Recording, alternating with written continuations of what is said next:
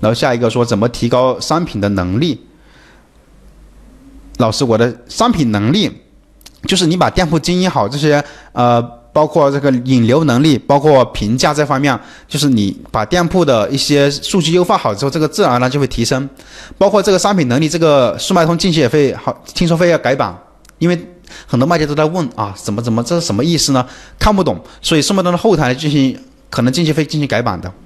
你看今年他已经又改了很多次了，包括这个月改的最多。这个月他已经把那个运费模板都变成新版了，所以你们到时候说要看什么运费模板，还不懂不懂怎么设置的，到时候我也会给你们去讲啊，这个新版的，因为它老是更新啊，最近期老是老是更新的啊，你们会慢慢发现，每年速卖通都要更新很多次的。老师，我的新新开的店啊，没有流量怎么提升？你没有流量很简单嘛，你就听我这个直播课嘛，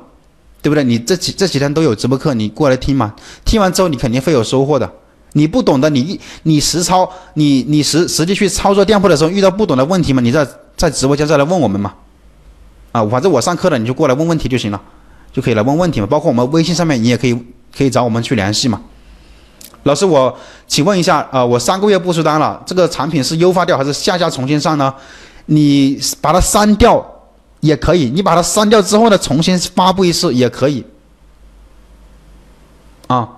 如果说你你长期不出单这种产品，就是一个月都不出单，不出就三十天他不出单的话，我都建议你把它删删除了。三十天不出单，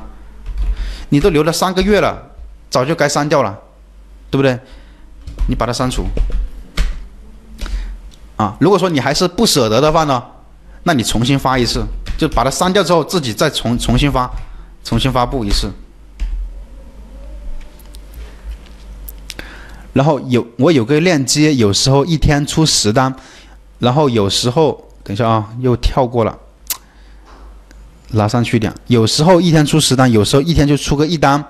订单量呢那是非常的不稳定，流量呢也差不多，流量没有没有变化，但是订单量不稳定，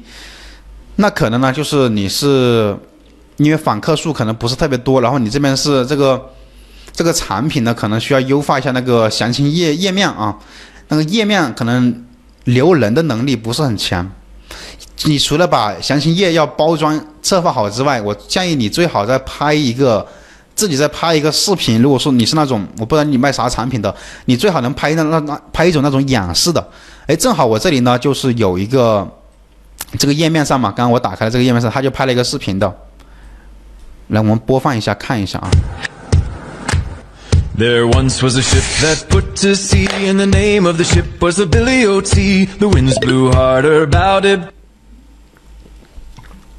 看到没有？他会把他的产品的一些呃卖点吧，拍一个视频。因为你要知道，你转发不好的话，你这个图片，我们知道它这个图片它肯定表达的肯定没有视频要好，视频肯定比图片要好的。就是哪怕你比如说你写文字。文字肯定是比不过图片的，图片会更加立体感更强一点，你看起来更更能够理解一点。但是呢，视频比图片要更也会更加好一点。